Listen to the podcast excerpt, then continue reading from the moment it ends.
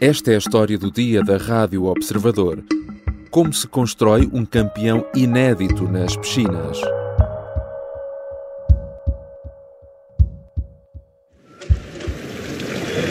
Take your marks. Away the white cap there in lane 4, it's Rose alongside him 5, check on São 22 segundos sem respirar. 22 segundos de explosão, aceleração, velocidade, resistência, sacrifício. 22 segundos e 80 centésimos, para sermos mais exatos, porque na piscina o sucesso mede-se ao promenor mais ínfimo e um centésimo de segundo pode ser o suficiente para fazer a diferença entre o esquecimento e a história.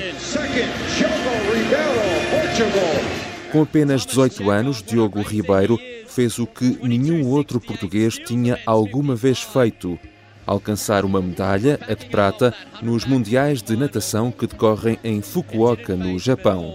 A superação está-lhe desde cedo no sangue. Perdeu o pai, ainda muito novo, e é em memória do pai que nada com uma estrela de David tatuada no ombro direito. Em 2021 sofreu um acidente de moto que lhe podia ter condenado a carreira voltou mais forte, bateu recordes nos Júniores e agora vem mostrar que é mesmo um caso sério também entre os adultos. Como se constrói um campeão? E como se mudou um desporto onde os portugueses nunca tinham tido sucesso internacional? São questões para a conversa com António José Silva, presidente da Federação Portuguesa de Natação. Eu sou o João Santos Duarte e esta é a história do dia. Bem-vindo, António José Silva. Bom dia ou boa tarde aí no Japão, em Fukuoka, onde decorrem ainda os Mundiais de Natação. Muito boa tarde e muito obrigado pelo convite para fazer parte do vosso programa. O Diogo Ribeiro é uma daquelas histórias quase inacreditáveis, tanto de vida como desportiva. Enfim, perdeu o pai muito cedo, com apenas 4 anos. Há apenas dois anos sofreu um grave acidente de moto que o deixou durante um mês eh, numa cama do hospital. Podia ter-lhe posto a carreira em risco. Eu sei que o António conhece o Diogo Ribeiro já hum, há alguns anos. Para quem não acompanha também muito de perto a natação, fale-nos um pouco sobre quem é o Diogo e sobre este percurso que começa em Coimbra, passa pelo Benfica e agora chega a este momento absolutamente inédito eh, para a natação portuguesa. É, o, o, Diogo tem um percurso uh, invulgar uh, na natação, um percurso de evolução progressiva, passou pelos diferentes escalões e com resultados, uh, com recordes nacionais em todos os escalões, portanto já se antevia que seria um nadador uh, com um grande potencial, mas do potencial, talento, até à realização do talento e à concretização do talento, há muitas variáveis de primeiro que, pode, que, podem, que podem condicionar essa concretização. Na posse desta informação toda, nós, a Federação Portuguesa de Natação, decidimos criar naquilo que seria a pirâmide do, do, do alto rendimento em Portugal o centro de treino de alto rendimento do Jamor, porque tínhamos outro centro de treino de formação para alto rendimento em Rio Maior e ainda temos, onde formam os atletas para alto rendimento e onde foram escolhidos aqueles que, que eram as maiores potenciais promessas que pudessem ser concretizadas a curto prazo neste centro de treino. E foi neste âmbito que o Diogo, juntamente com, com outros treinadores, alguns dos quais estão aqui presentes, nomeadamente o Miguel Nascimento, uh, foram convidados a integrar este centro de treino de alto rendimento no Jamor, para o qual uh, foi contratado uma equipa técnica de relevo internacional, uma equipa técnica que consta do, do seu treinador e diretor técnico, do fisioterapeuta, do médico, do biomecânico, uh, de um preparador uh, físico e, fisió e fisiólogo, uhum. uh, onde permitem todos os dias e, e, e, no terreno acompanhar aquilo que é o processo de evolução. Todas estas questões que, que são tangentes ao resultado esportivo fizeram com que o Diogo, como outros, conseguissem concretizar o seu potencial numa prestação, na performance, como se vai verificar nestes campeonatos do mundo e já se podia antever com os resultados que alcançou no ano passado nos europeus, nos mundiais de júniores e nos europeus de Roma. Sinto que neste momento sou, sou o melhor do mundo, a mariposa, uh, em júniores, e se trabalharmos bem, uh, há sempre esse se, não é? Uh, um dia talvez também estar entre os melhores do mundo, a mariposa nos adultos. Em setembro do ano passado, a entrevista, aliás, aqui na Rádio Observador, no programa Nem Tudo o que vai à rede é bola, hum, o Diogo Ribeiro dizia já que acreditava que em breve iria estar entre os melhores do mundo na mariposa, nos adultos em absolutos. Ora, menos de um ano depois, alcançou já esse feito. O António acreditava também que esta ascensão hum, iria ser assim tão rápida? Eu acreditava que o, que o Diogo tinha potencial para atingir uh, para figurar nos, nos, grandes palcos internacionais. Mas, como em tudo na vida, uh, há um processo de maturação. O Diogo, para vocês terem noção, foi o, foi o nadador que na final era o nadador mais jovem e mesmo assim alcançou o lugar que alcançou. Isso significa que tem um grande potencial uh, que se concretizou e uma grande margem de evolução maior do que os outros, porque é mais novo e que pode, pode ainda estabilizar ainda mais o seu, a sua posição naquilo que é a liderança da natação em determinadas provas a nível mundial. Portanto, acreditava, uh, acreditava e continuo a acreditar que, que o Diogo tem todas as condições para, para ser o atleta, como já é, mas para se afirmar como atleta de, de nível mundial nas competições continentais, seja europeias, seja mundiais, seja nos Jogos Olímpicos. Nós, portugueses, obviamente, já conhecíamos um pouco do percurso recente do uh, Diogo, mas este resultado uh, terá também surpreendido, de certa forma, e diga-nos aí também que viveu tudo de perto em, aí no Japão, uh, um pouco o, o mundo da natação, no sentido em que ele partiu para a final com o sétimo melhor tempo, à partida, ele partia da pista número um, não estaria entre os favoritos. Sim, mas, mas uh, a beleza do desporto e a beleza da, da, natação em particular também está, está na expectativa que se cria e nas possibilidades que se criam e da própria surpresa que é gerada, é? como foi dito. O Diogo tinha, tinha, todas as condições, aliás, em conversa com, com o próprio treinador, o Alberto Silva, e com o Diogo, eh, na manhã da competição, uh, passei pela piscina, ele também estava lá e tivemos a conversar um bocado. Ele dizia-me que tinha todas as condições pela análise biomecânica que tinha sido feita pelo biomecânico e pelo seu treinador, que teria possibilidades de fazer entre os 22,76 e 22,80. Eu disse, Diogo, esse tempo é o tempo do pódio. Uhum. Eu disse, pronto, então vamos para o pódio. Portanto, eu acreditava que isso podia, podia acontecer. Portanto, acreditava que no dia imediatamente anterior daquilo que era a distribuição uh, por parte das entidades da, dos prémios, eu pedi para, para entregar o prémio de 50 metros de mariposa, porque acreditava que o Diogo tinha essa possibilidade, e como eu também, eu também estive na entrega do prémio dos europeus do Roma ao Diogo, juntamente com o Gabriel Lopes, e também nos Mundiais em Peru, onde ele também foi, foi campeão do mundo e bateu o recorde mundial, também gostava de estar neste momento único da natação portuguesa e da sua afirmação a nível internacional, que seria a medalha, a primeira medalha portuguesa nos campeonatos do mundo, de facto, a acontecer.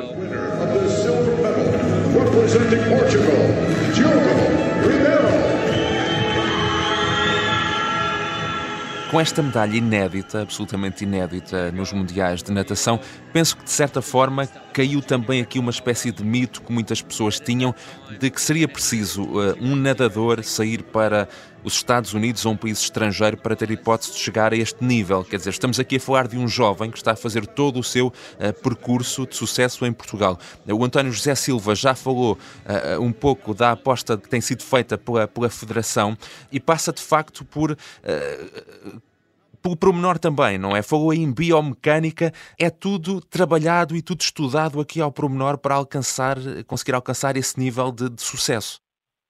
Sim, não tenho dúvidas. Nós experimentamos, nós tínhamos uma duas hipóteses. Não foi uma questão de experimentação, foi uma questão de, de disponibilidade e de recursos disponíveis para dar resposta às necessidades dos nossos cidadãos.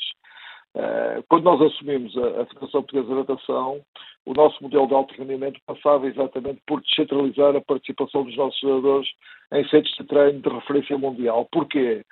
Porque à data, estamos a falar de 2012, 2013, 2014, primeiro mandato, não tínhamos recursos financeiros disponíveis. A Federação uh, tinha um orçamento de cerca de 2 milhões e 500 mil euros, 95% dos quais de contratos de programa uh, do Estado, com o IPDJ, e Comitê Olímpico e poucas receitas próprias. Portanto, não tínhamos condições para, para assumir aquilo que era a nossa vertente, aquilo que era a nossa prioridade, aquilo que era o nosso paradigma na, na, exata medida em que fomos construindo o edifício, a estrutura do edifício da natação portuguesa, massificando, aumentando os números e passando a um orçamento, que é o orçamento que temos hoje em dia, de 8 milhões de euros, dos quais 35% são, são uh, de contratos de programa com o Estado e 65% são receitas próprias, tivemos condições de fazer aquilo que nós acreditamos, que é trazer referências técnicas para a natação portuguesa, de tal forma que possam trabalhar com os nossos melhores treinadores por um lado e deixar escolas junto dos treinadores por outro lado. E foi nessa sequência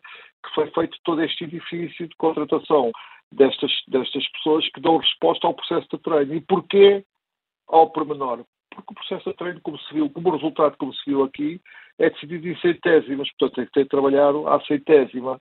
E não basta, com todo o respeito, eu sou professor de universidade, sou professor catedrático, a minha área é biomecânica e o treino desportivo também, mas uma coisa são os metodólogos de treinos biomecânicos das universidades e que de vez em quando vão uh, trabalhar com os, com os, atletas, seja do atletismo, seja do, do ciclismo, da natação, da canoagem, do que for. Outra coisa é ter um treinador com a sua equipa técnica a trabalhar no terreno diariamente, uhum. manhã, à tarde e à noite, com os jogadores. E foi isso que nós fizemos essa nossa grande alavancagem, que foi pôr uma equipa técnica dedicada e uma equipa de suporte ao processo de treino dedicado que conseguisse dar resposta àquilo que são as necessidades dos nossos nadadores. Já voltamos à conversa com António José Silva, presidente da Federação Portuguesa de Natação. Na segunda parte, vamos falar também do futuro e do que se espera agora, também de Diogo Ribeiro, já com os Jogos Olímpicos do próximo ano em Paris, na mira.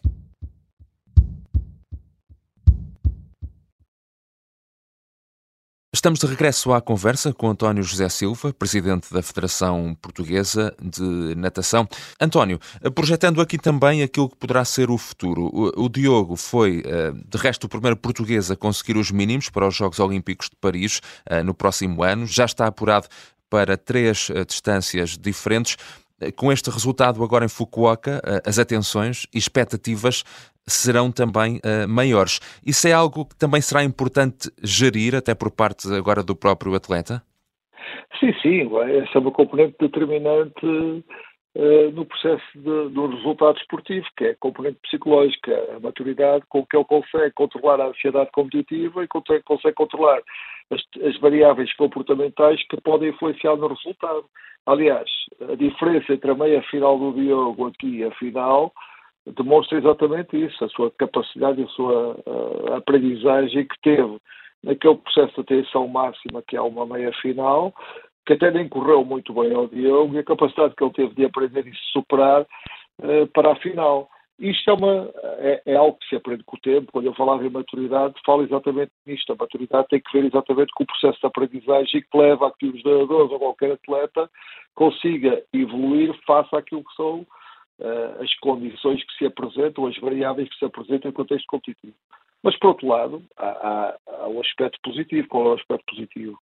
É que o, Diogo passa a ser, começa a ganhar a confiança como atleta de referência, de tal forma que se consiga, consiga estar mais uhum. à vontade nos palcos das competições internacionais. É exatamente isso que também é a vantagem que decorre de um resultado, ou seja, cria uma expectativa maior, mas dá-lhe outra confiança para encarar momentos competitivos importantes que resultam da sua experiência e da aprendizagem. Obviamente, com este resultado, e não querendo fazer a futurologia, porque depende de muitos fatores, mas há uma esperança maior que possamos ter também uma inédita medalha, eventualmente em Paris.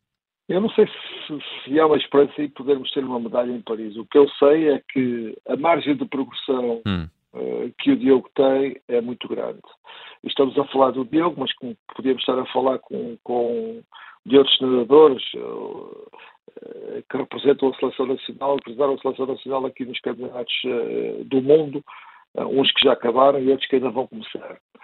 Isto para dizer o quê? Para dizer que a expectativa existe como é óbvio, mas aquilo que é exigido a estes cidadãos e que, que, e que nós, Federação Portuguesa da Nação, exigimos em qualquer participação de, competitiva de seleções internacionais dos diferentes escalões, seja em universidade, seja júnior, seja absolutos, como é o caso, é que eles encarem a competição de uma forma de superação. Porque se melhorarem a sua marca, de certeza que batem o recorde nacional, e se bater o recorde nacional, as probabilidades de serem qualificados para uma meia final e final, e depois, no estão de uma final, serem, poderem lutar por um lugar de pódio, de pódio são muito grandes. Portanto, é uma luta uhum. consigo próprio, não é uma luta com os outros.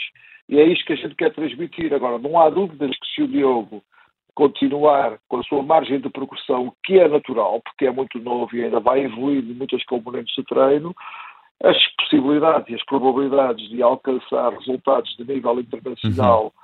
Nas competições são muito grandes e também se inserem os Jogos Olímpicos onde existe um ano para trabalhar. Portanto, exatamente há um ano, aliás, desde ontem fez um, faz um ano para o início dos Jogos Olímpicos na, na natação desportiva na natação competitiva. Portanto, o Diogo tem, a partir de agora, um ano para melhorar determinadas componentes do treino e para lutar pelo seu sonho, que é uma final uhum. olímpica, estando numa final para uma medalha olímpica. Uhum.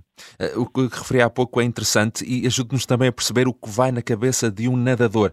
Portanto, o objetivo é sempre melhorar a sua própria marca, fazer, tentar fazer Óbvio. cada vez menos tempo e a partir daí, se, o que vier, se vier uma medalha, não é? Obviamente, mas é sempre Ótimo. superação, Ótimo. não é? Ótimo.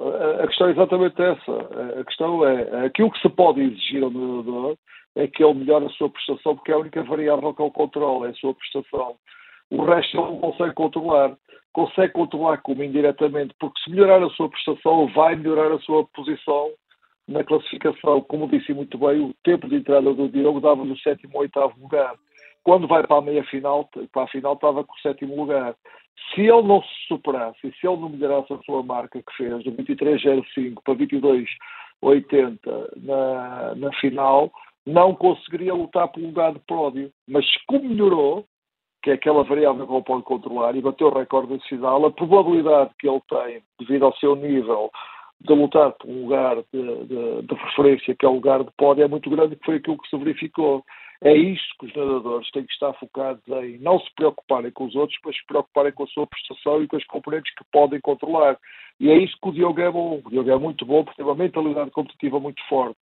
Está, consegue estar com o nível de excitação pré-competitivo ótimo, sem estar suficientemente nervoso para quando entrar na água olhar só para si, para as suas, uhum. para as suas competências, para as suas habilidades e chegar ao fim e ver no marcador eletrónico se ficou em segundo, primeiro, segundo e terceiro ou qual, qual foi a classificação que ficou. Neste caso, foi em segundo lugar. O Diogo é eh, já eh, comprovadamente um grande talento, mas também por isso penso que há aqui uma outra questão que surge, que é este será um caso isolado na natação em Portugal ou acredita que nos próximos anos uh, teremos outros talentos que poderão também uh, emergir nas piscinas? Não tenho dúvida, já temos, não, não é teremos, já temos outros hum. talentos que estão a emergir nas piscinas, além, uh, aliás, prova evidente disso são os resultados da natação portuguesa, estão a ser os resultados da natação portuguesa nestes mundiais. Ainda ontem tivemos o João Costa a fazer mínimos olímpicos numa prova excepcional, que que se melhorasse pouco lhe daria, mais um pouco lhe daria a final, uma final no Campeonato do Mundo, que não é coisa de menos importância. A Angélica André, numa maratona olímpica, eh, na maratona olímpica dos 10 km do Campeonato do Mundo, ficou em quarto lugar. O dueto da natação artística foi à final. Portanto, isto não são casos aleatórios ou isolados. É fruto de um trabalho estruturado, pensado, estratégico, que faz com que os talentos potenciais lhes sejam criadas as condições de promoção e enquadramento para que possam uh, atingir o resultado de alto nível. Aliás, há uma, uma, um acrónimo muito grande, uma, uma, uma designação muito lata que se chama a identificação, a seleção, a promoção e a orientação de talentos desportivos. Nós podemos identificar muitos talentos. O Diogo é um talento que podia ser identificado e ser selecionado, como foi. Mas se não houvessem medidas de promoção e enquadramento deste talento, com o enquadramento todo necessário uhum. técnico, estrutural, organizativo, ele nunca conseguiria concretizar o seu potencial de talento em sede de competições internacionais. Portanto, tudo isto é um sistema e este sistema está montado. Uhum. Agora, é preciso que na cadeia de entrada haja talento e o percurso seja montado e o processo seja montado para potenciar este talento. O que é que pode ocorrer? Muitas vezes o talento não nasce, tem que ser procurado e, e podem não existir pode ocorrer a escassez de talento que faz com que depois, durante o sistema, não se concretizem porque não tem potencial atlético para, para isso acontecer. Neste caso, estamos na presença de um atleta com grande potencial, que lhe põe dadas as condições para concretizar, e há outros, como já foi dito, e acredito que há outros que já estão identificados e que podem uhum. atingir este, este processo. Uhum. A natação portuguesa. Isso não é todos os dias. Temos Phelps, que tem 24 medalhas de ouro olímpicas, eh, que é um talento. Não nascem todos os dias talentos desses. Podem existir talentos menores que não deixam de ser talentos, mas não são Phelps. Portanto, a diferença é essa. Temos que estar cientes também de que não é dar um pontapé numa pedra e aparecem quatro ou cinco dias Ribeiros diariamente. Obrigado, António José Silva. Muito obrigado pela sua disponibilidade.